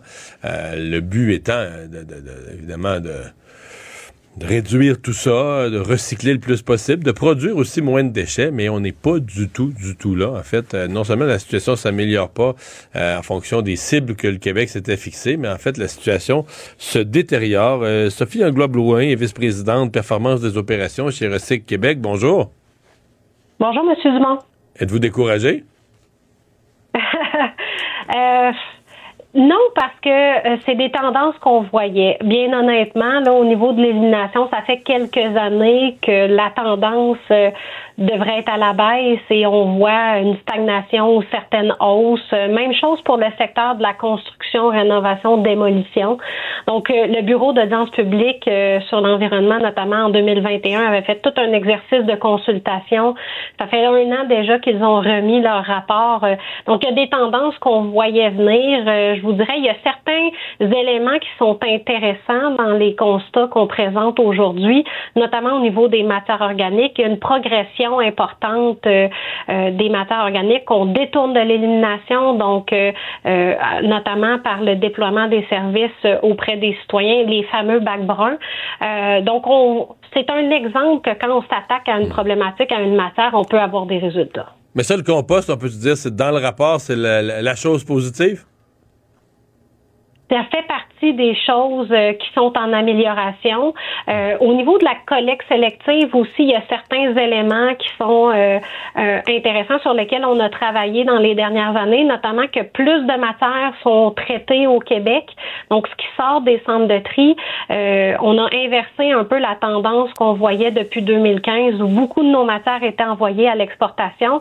En 2021, c'est 61 de nos matières qui restent au Québec pour être conditionnées. Contre, est-ce que nos centres de tri sont performants? Ça, moi, je reste sur mon appétit. On a l'impression que y a plusieurs de nos centres de tri qui fonctionnent avec des vieilles technologies. Puis malheureusement, au bout de la courroie, là, une bonne partie de ce que les gens avaient mis dans leur bac bleu, ben, passe au bout de la courroie puis ils tombent dans un camion de vidange pour aller être envoyés de toute façon au site d'enfouissement.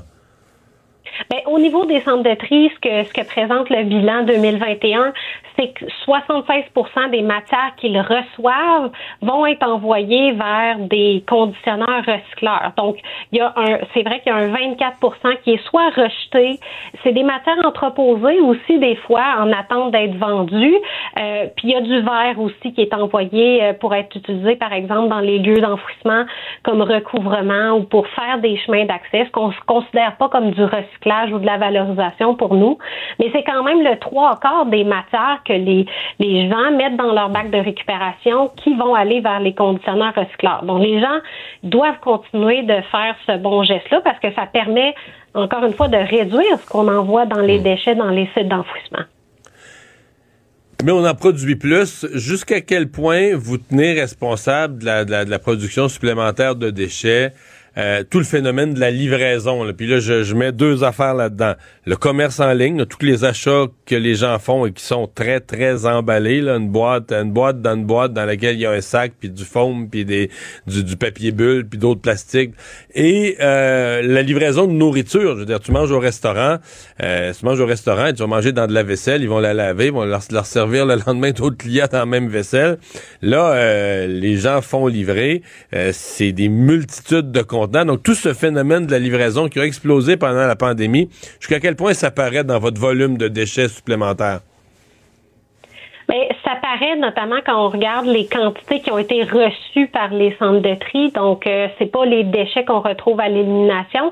Il y a une hausse euh, euh, depuis 2018 des matières qu'ils ont reçues. Donc, la pandémie, la livraison, comme vous l'expliquez, est un des facteurs.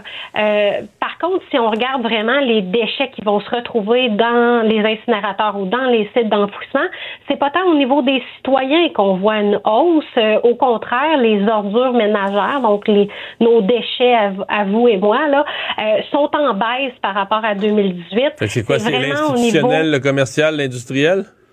Au niveau des entreprises, puis dans une plus grande proportion, le secteur de la construction, rénovation, démolition, où on voit des hausses importantes.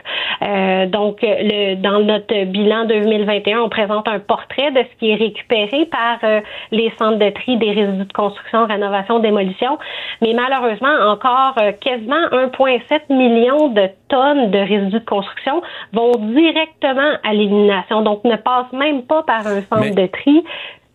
Il me semble que j'avais entendu qu'il y avait, tu sais, que maintenant, là, qu'il y avait des, des, entreprises de, de tri, là, ce qu'on appelle ces matériaux secs, là, donc les, les, les, résidus de construction. Donc, quand on démolit une pièce, le, le, autant le, gypse, euh, le bois, etc. Euh, est-ce que ça, est-ce, qu'il y a vraiment ça? Est-ce que ça s'est amélioré? Il y avait un projet en Mauricie il y a quelques années d'entreprise pour trier ça, puis revaloriser ça. Est-ce que ça s'est fait? Oui, oui, il y a des centres de tri pour ces matières, ces matières-là, effectivement, mais le 1,7 million de tonnes de matières que je vous Ils passent pas par là, je vous Exact. Qui vont mais est-ce que c'est légal? Est-ce qu'une entreprise, est-ce que c'est légal pour une entreprise de construction? Vous allez me dire, ils payent, là. Ils payent le montant, ils payent la facture d'enfouissement, puis ils trouvent ça moins compliqué.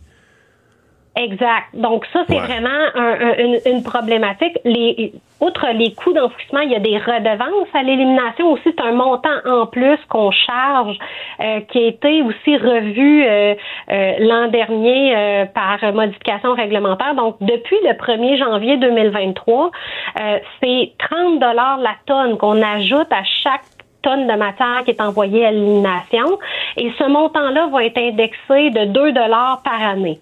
Donc, c'est un levier économique qui, qui sert à décourager, si on veut, l'élimination, à favoriser les pratiques en amont, la réduction, le réemploi, le recyclage, mais il va falloir aussi travailler pour les résidus de CRD à déployer davantage de services, euh, de, de, centres de tri parce qu'il n'y en a pas dans toutes les régions, euh, développer des débouchés pour les résidus aussi, puis s'assurer. Qu'est-ce qu'il faut avec ça? Je me suis toujours demandé les résidus de construction parce que tu te retrouves avec quoi? Un peu de métal, ben du plâtre, ben du gypse, euh, du bois. c'est quoi les débouchés de tout ça? Du bois particulièrement, vous avez raison. Donc, euh, au niveau du bois, on a des installations au Québec. Euh, Tafisa est un exemple qui va faire euh, des panneaux de particules avec euh, le bois qui peut être récupéré. OK, donc ils vont, le, ils vont le, hacher ni plus ni moins en, en copeaux, puis ils vont refaire des panneaux de particules avec. Exact. Il y a une partie aussi qui est utilisée en valorisation énergétique. Donc, on travaille aussi à améliorer le tri à la source du bois parce qu'on veut favoriser le plus possible le recyclage, mais encore plus le réemploi. Donc, euh, on a appuyé notamment des projets, les écocentres, là, on, a vu apparaître des magasins de réemploi où, par exemple, des portes, des fenêtres qui sont en bois, qui sont encore en bon état, peuvent être euh, mis là, puis être utilisés par les citoyens également. Donc, ça, c'est une tendance qu'on voit de plus en plus. Puis, dans les autres euh, résidus de construction, après le bois, c'est les agrégats. Donc, on va voir le béton, la pierre, l'asphalte, par exemple, euh, différents débouchés. On a des matières pour lesquelles euh, les débouchés sont limités. Là. Vous parliez du plâtre, le gyps, par exemple, euh, c'est plus c'est plus limité comme débouché à l'échelle des différentes régions au Québec. Merci beaucoup d'avoir été là. Au revoir, bonne Ça plaisir. Mario Dumont. Sous ses airs sérieux, se cache un gars qui ne se prend pas au sérieux. Emmanuel Latraverse. J'ai pas de problème philosophique avec ça. Mario Dumont. Est-ce que je peux me permettre une autre réflexion? La rencontre. Ça passe comme une lettre à la poste. il se retrouve à enfoncer des portes ouvertes. La rencontre, la traverse, Dumont. Bonjour Emmanuel. Bonjour. Alors, c'est la première véritable sortie aujourd'hui en termes d'orientation pour son ministère euh, de Bernard Drainville dans son poste de ministre de l'Éducation. Oui, sont ces fameuses sept priorités pour euh, venir en aide et finalement, euh, comme il dit, stabiliser hein, le réseau scolaire. Puis je pense que c'est comme ça qu'il faut voir ça. C'est pas un plan de réforme, c'est pas un plan sur la réussite. C'est vraiment, ce n'est qu'un plan pour finalement rassurer et remobiliser le réseau. C'est ça que c'est. Et c'est dans, moi, c'est dans cette optique-là là, que je le vois. Revaloriser l'enseignement du français, il n'y avait pas trop de choix après les manchettes comme désastreuses qu'on voit toutes les semaines depuis l'automne. Euh, une voie rapide vers le brevet d'enseignement parce que premièrement, il y a un problème de pénurie. Il y a 4000 enseignants en ce moment qui sont non légalement qualifiés dans le réseau. Là. Puis l'idée là qu'ils vont passer euh, sept ans de leur vie à faire une maîtrise en parallèle, je veux dire, tout le monde a vu que c'est un échec. Donc, est-ce qu'il y a moyen d'articuler un programme de pédagogie rapide? De toute façon, ces gens-là, ils enseignent pour inciter les gens à venir enseigner sans que ce soit le combat et la bannière pour refaire des études. Moi, je pense que ça, c'est consensuel en vérité. Là. Ouais, mais je pense que ça avait euh, même été. C'est au point où ça avait été mis en place, ces règles-là, à une époque où. Euh, sais, on, les enseignants voulaient pas trop de concurrence, que ce soit, voulaient que ce soit, il y en avait en masse, là, on voulait pas que ce soit trop facile pour quelqu'un qui a fait un bac en d'autres choses de venir enseigner. On a l'impression que c'est le genre de mesures qui ont été faites dans une autre époque, autre contexte. Oui, avoir des, des données, j'espère, là, je veux dire, quand même, tu sais, se doter d'un tableau de bord, c'est quand même débile. On parle de pénurie d'enseignants comme des fous depuis des mois. Le ministre, ne sait pas, il en manque combien dans le réseau. Je veux dire, euh, c'est de base, là. On demande au ministre en, en 2019, le gouvernement a mis de l'argent pour embaucher 2000 orthopédagogues, psychologues, orthophonistes. Vous avez réussi à en embaucher combien finalement? Je ne sais pas. Je veux dire, c'est la réalité, c'est qu'on, je pense que M. Dreville se rend compte qu'il y a un réseau d'éducation qui le pilote à l'aveugle. Là, on a, c'est tout croche. Tu peux pas avoir des objectifs clairs. C'est difficile de mettre en place des orientations quand tu es pris avec ça. Donc, bravo. Puis je pense qu'à ce chapitre-là, c'est bien accueilli en général par le réseau de l'éducation parce que c'est des mesures ponctuelles, précises, pour, puis je veux pas le dire de façon méprisante, mais pour patcher des trous. Puis c'est ça que c'est. C'est comment aider les profs qui sont en train de s'arracher les cheveux, comment faciliter d'embaucher des gens sans aient fait toutes les études d'enseignement? Mais on est dans cette logique-là. Est-ce que c'est vraiment ça qui va redorer notre réseau de l'éducation? C'est là que moi, je demeure perplexe. je vais donner un exemple. Les enseignantes, là, les éducatrices en service de garde, qu'on veut faire venir dans les classes, là, il y a 125 classes où on le fait, projet pilote, les profs le veulent, le réclament j'en suis. Mais dans les faits, ces, ces éducatrices-là, elles vont venir prêter main forte aux profs. On s'entend? Ils vont aider le prof à gérer sa classe. Que ce soit les tout petits, les habiller, gérer, ranger, le reste, à surveiller la classe qui fait des exercices pendant que le prof gère un enfant difficile qui est en crise. Mais c'est pas ça qui va aider les enfants en difficulté, là. Je veux dire, un enfant dyslexique, un enfant qui fait de la dysorthographie, un enfant qui comprend rien, là, pas une éducatrice en service de garde qui va l'aider à réussir dans la vie, là. Je veux dire, faut être honnête, là, c'est des orthopédagogues, c'est, ça le problème. Puis ça, on n'a pas de réponse à ces choses-là. Puis le truc sur lequel je trouve que monsieur, qui, qui était assez décevant comme réponse, je pense, de la part de monsieur Drainville, c'est sur la question des projets scolaire particulier. Le gouvernement veut pas s'attaquer à l'école à trois vitesses. On ne refera pas ce débat-là. OK? C'est son choix politique. Il l'assume. C'est correct. Mais il y a le problème des écoles publiques euh, régulières. C'est les élèves qui sont dans rien, comme les a baptisés M. Drainville. Et là, c'est pas clair ce qu'il va faire avec ça. sais. Il dit là, on va laisser les écoles développer des projets, puis on va les aider à le porter, puis peut-être qu'il y aura de l'argent. Ça résout pas grand-chose, ça. Parce que le problème du public à projet particulier, c'est le coût, et c'est le, c'est l'écrémage, c'est le contingentement. Donc, comment il va, il va résoudre ce problème-là? Moi, je trouve que c'est incomplet, sa réponse.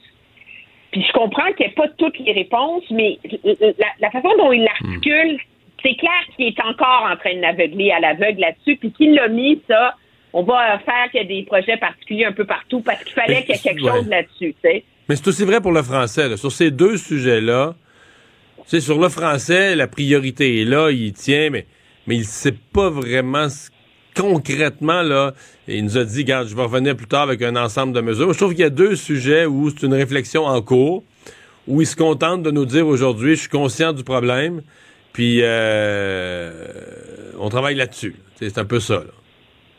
Oui, mais tu sais, le français, c'est pas, en toi puis moi, c'est pas si simple que ça parce que régler le problème de réussite du en termes d'enseignement du français puis de réussite scolaire, du niveau du français des élèves, là, D'un, il faut que tu t'attaques au niveau de français des enseignants.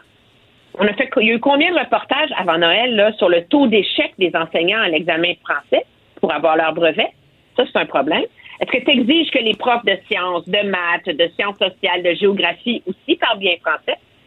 Est-ce que tu exiges, est-ce qu'on se met à noter les fautes de français dans les autres matières? Donc, tu sais, revaloriser, rehausser le niveau de français des élèves, là, c'est complexe de mettre ça en œuvre, là. Donc ça, moi, je peux comprendre qu'il soit encore en train euh, d'essayer de trouver une solution. Mais c'est aussi la même chose sur le problème des, des programmes euh, particuliers, puis du public régulier et tout ça. Parce que la réalité, c'est que si tu vois les programmes particuliers comme un outil, vraiment, est-ce que c'est un outil de recrutement d'élèves pour les écoles publiques? Ce que c'est en ce moment, là. C'est comme si c'est le capitalisme de l'école. Il faut concurrencer les écoles privées. Donc, on a mis en place ces programmes-là pour attirer des clients, une clientèle. Est-ce que tu transformes ces projets-là en projets pédagogiques de motivation à l'école? Puis si tu fais ça, à un moment donné, là, ça va coûter cher mettre ça en place, mon ami. Là.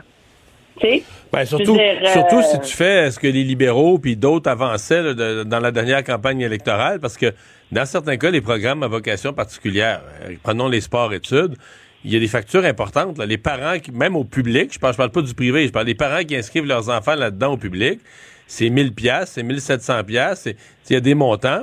Et donc, si on décide que là, on veut le rendre accessible à tous, on veut plus qu'il y ait la barrière financière, puis que des familles à plus faible revenu n'aient pas accès, les jeunes n'aient pas accès à faire les mêmes sports ou autres, ben là, euh, ça veut dire que c'est la collectivité qui va payer, là. ça va coûter cher. C'est, ben oui, puis tu sais, prends théâtre ou quoi que ce soit, moi je vais dire, en, en Outaouais, il y a une superbe école de théâtre pour les jeunes, OK?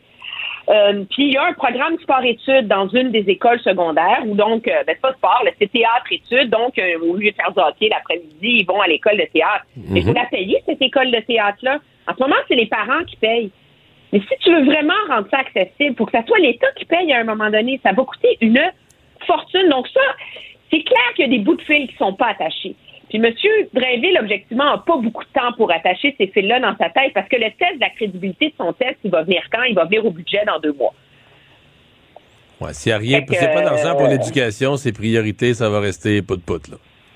Ben, assez pout-pout. Il faut les payer, les éducatrices, il faut, euh, faut les payer, les projets éducatifs, faut... Euh, alors, il y a, y a, des gros, gros, gros, des grosses centaines de millions qui sont attachés à ce plan-là là, pour au moins mettre un peu de chair autour de là.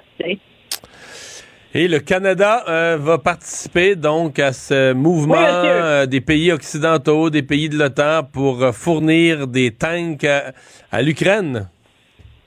Oui, monsieur, on en envoie quatre. Je trouve ça.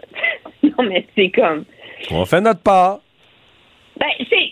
Il y, a plusieurs façons de voir ça. De jeu, je pense qu'on a tous compris, là, puis on l'armée canadienne est mal équipée, euh, est pauvre, et donc on peut pas être des héros dans la livraison de matériel. Mais quatre, c'est quand même, c'est au moins on s'était approché de 10, ça aurait, parce que les autres pays, on va pas comparer avec les États-Unis. Même les États-Unis n'envoient que 31 blin, euh, chars d'assaut. C'est fait. Faut mettre les chiffres en perspective, là. Donc, nous, on a une économie dix fois plus petite. Peut-être que quatre, dans le fond, c'est pour prorata, c'est bien, mais la réalité, c'est que l'Allemagne, la Finlande, c'est tous les autres pays là, dont les noms commencent à, émerger. On est dans les 10, 12, 14, 18. Nous, c'est quatre. La ministre dit, écoutez, ça vient avec des munitions, ça vient avec de l'entraînement, ça vient avec tout ça. Je comprends, mais ça illustre quand même à quel point au Canada, les forces armées canadiennes, on se réveille quand il est trop tard. Ça me fait un peu penser à quand, je te rappelle, nos soldats étaient en Afghanistan, puis euh, ils n'arrêtaient pas de sauter sur des mines parce qu'ils se déplaçaient dans des blindés dont le plancher n'était pas renforcé pour absorber les coups des mines. Ça, c'était le numéro un. Puis après ça, ils se sont pointés dans le désert avec des, des, des costumes verts. Il n'y avait pas des costumes adaptés au désert. Non, je me souviens de ça. Ben, c'est un petit peu la même chose. C'est là, on se réveille, là, tout d'un coup, là. Alors, mais c'est pas insignifiant, cependant, comme contribution, parce qu'il y a une limite à envoyer 6 000 sortes de chars différents en Ukraine. Là. ils ont une armée. Il faut que tu formes des équipes sur les, sur les blindés euh, américains, les Abrams. Il va falloir former des équipes pour opérer les blindés britanniques. Puis là, plus tu as de pays qui contribuent à une flotte qui a de l'allure de, de chars d'assaut léopard, ben plus l'investissement vaut la peine, puis plus c'est facile après ça de contribuer. Donc, à ce chapitre-là, c'est pas insignifiant d'en envoyer quatre. Puis on verra à terme. Peut-être que le Canada va juste envoyer quatre chars d'assaut, mais va fournir une grosse partie de pièces de rechange, de, de munitions, etc. Alors, il va falloir voir ça sur l'ensemble, mais c'est sûr que la pauvre ministre Anand, elle a l'air pas mal pic-pic aujourd'hui. Merci, Emmanuel. À demain. Très bien. Au revoir.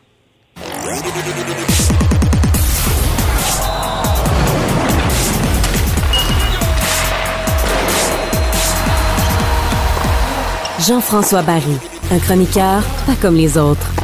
Salut Jean-François. Salut Mario. Alors, le Canadien qui affronte les Red Wings ce soir. Ouais, avec euh, deux mauvaises nouvelles. Je commence par la première c'est le chandail bleu poudre encore à soir au centre Mais c'est-tu un règlement, une loi? Il me semble qu'ils le mettent dans une fréquence. Il me semblait que c'était comme exhibition, tu le mettais une couple de fois dans la saison. Là, c'est quoi, là? Y a-tu une règle de la Ligue? Faut que tu le mettes X fois? Ouais, c'est huit fois. C'est huit fois qu'il faut que ah, le chandail soit porté. Mais au moins, nous autres, ça nous paraît 16 parce qu'ils perdent tout le temps. Exactement.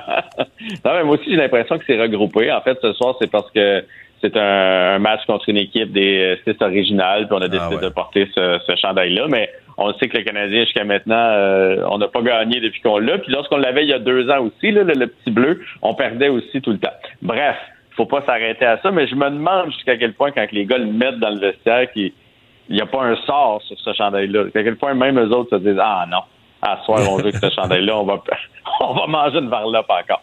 L'autre mauvaise nouvelle, c'est que Jake Allen est de retour. Là, les gens vont dire que je suis sévère, là, mais c'est pas le fait qu'il soit de retour, c'est je comprends pas l'urgence de le mettre dans le filet ce soir.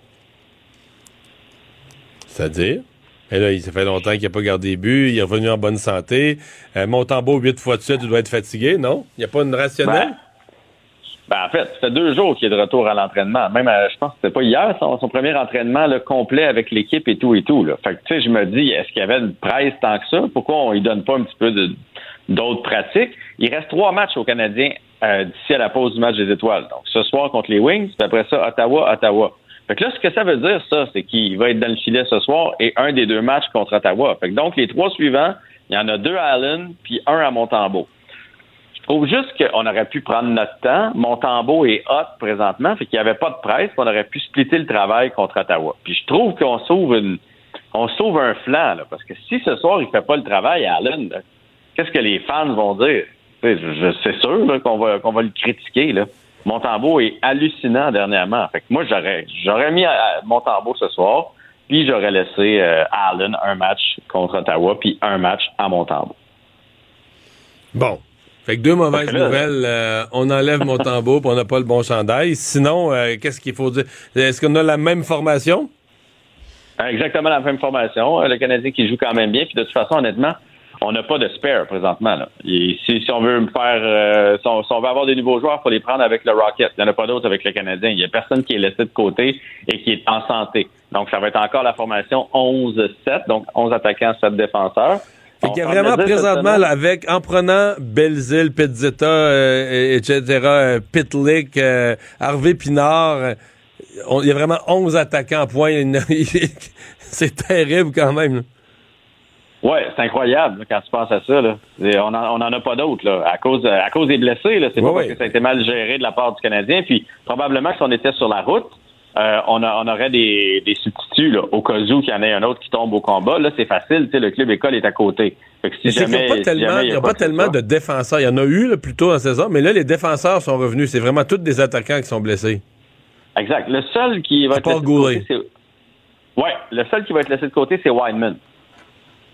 Wineman, là, lui, c'est- c'est c'est volontaire qu'il soit laissé de côté. Gallagher est blessé, Monahan est blessé, Drouin, Byron, Armia, Evan, Slavkowski. Ça, c'est la liste des attaquants qui sont blessés présentement, puis Goulet du côté de la défense. Fait que, fait que bref, on va jouer encore comme ça. De toute façon, cette semaine, Robida, l'entraîneur des défenseurs, a expliqué qu'il haïssait pas ça, avoir cette défenseur. Ça permet euh, des coachés sur le banc, d'avoir un petit peu plus de temps pour leur parler. Ça permet de les envoyer dans les situations de jeu où il y a envie de les envoyer. Donc, lui, il trouvait pas que c'était si négatif. La seule affaire qu'il faudrait pas qu'il arrive, c'est qu'on perde un attaquant. Il y en a un qui se bat, il est sorti pour un bout de temps, euh, une blessure en début de match, une suspension, quelque chose, puis là, on tomberait à 10 attaquants. Ça serait moins drôle, mais bon, en même temps, là où en est le Canadien cette année, c'est pas c'est pas la fin du monde non plus. Tu sais que les Red Wings, Mario, on a quand même des chances. Ouais. Ben, Mais le Red Wings, moi, c'est- il y avait, il y avait- c'était une équipe de fond de peloton, mais qui avait comme euh, remonté au début de la saison. Il me semble qu'il était comme bien parti, là. Ouais, puis il commence à avoir des jeunes là-bas, là, entre autres euh, Sizer à la défense, puis Larkin, puis Raymond, puis je pensais qu'il y avait une bien meilleure saison que ça, tu sais, euh, un peu comme les Browns cette semaine qui m'ont surpris en pensant qu'ils ont 12 points d'avance sur les Leafs. Ben les Red Wings ont juste 5 points de mieux que le Canadien de Montréal. C'est pas euh, ça va pas si bien là-bas, là. puis sur la route, ils jouent pour à peine 500. Euh, il y a une fiche perdante dans les dix dernières parties, donc ça va pas, ça va pas nécessairement super bien pour les Red Wings, qui en, qui en sont là, ils vont, ils vont en être à une huitième année, euh, septième année, septième année à manquer les séries cette année, là, parce qu'on les fera pas. là. visiblement, on est, on est quand même loin là, des, des places qui donnent accès aux séries. Fait que c'est une longue, longue, longue reconstruction du côté des Wings et ils se cherchent vraiment d'une année à l'autre. CF Montréal qui a laissé aller un joueur ou a perdu un joueur. Ouais, puis euh, je fais cette nouvelle-là parce qu'il y a des fans euh, du CF Montréal. Donc, euh, Joaquin Torres qui s'en va du côté de l'Union de Philadelphie. En échange, on va recevoir euh, des montants d'argent, 250 000 pour les deux prochaines années, puis peut-être un petit peu plus. Donc, ça pourrait aller jusqu'à 800 000 Je sais pas pour toi, là, puis là, je veux pas être pisse vinaigre, mais j'ai tellement perdu d'intérêt avec tout ce qui s'est passé, puis j'ai l'impression qu'on vend des joueurs, qu'on échange des joueurs, puis que que de toute façon, on sait plus trop qui y a dans cette équipe-là. Tu sais, j'ai vu passer ça, que Torres s'en allait. Bon, OK, Torres, euh, c'est pas c'est pas Mihailovic, c'est pas Piet, c'est pas sûr de toute façon que je connaissais de l'année passée. Ça me dérange pas tant. Puis de toute façon, j'ai l'impression qu'on repart complètement à neuf du côté du CF Montréal. T'as-tu cette impression-là qu'on a complètement Ouais, saboté complètement, la belle complètement, saison complètement. de l'année En fait- passée? En fait, j'ai l'impression qu'on fait une, une reconstruction complète, mais au sortir d'une année où ça a bien été. C'est sûr que pour le partisan, ça fait bizarre, là. ça fait bizarre pour le partisan, reconstruction, mais aussi tout ce qui s'est passé en dehors là, de, Ouais, de- du- en du dehors de l'équipe, le coach qui est parti, puis tout ça. Bref, j'ai vu la nouvelle, puis ça a fait comme bof. Là, il y a de la neige dehors, le CF Montréal, là, ça, ça arrivera quand ça arrivera, puis je leur souhaite de nous surprendre comme l'année passée, puis de faire en sorte qu'on s'attache à des joueurs. Mais je trouve que c'est un drôle de modèle d'affaires à chaque année de changer comme ça la moitié de l'équipe puis de repartir sur des nouvelles bases. Moi, je me dis toujours, si tu peux pas te faire faire un chandail de quelqu'un, il y a un problème. Puis présentement, je saurais, Hey. à part Piette, je saurais pas me faire faire un chandail de qui. Jean-François, merci, à demain. Bye bye. À demain. Bye. Cube Radio.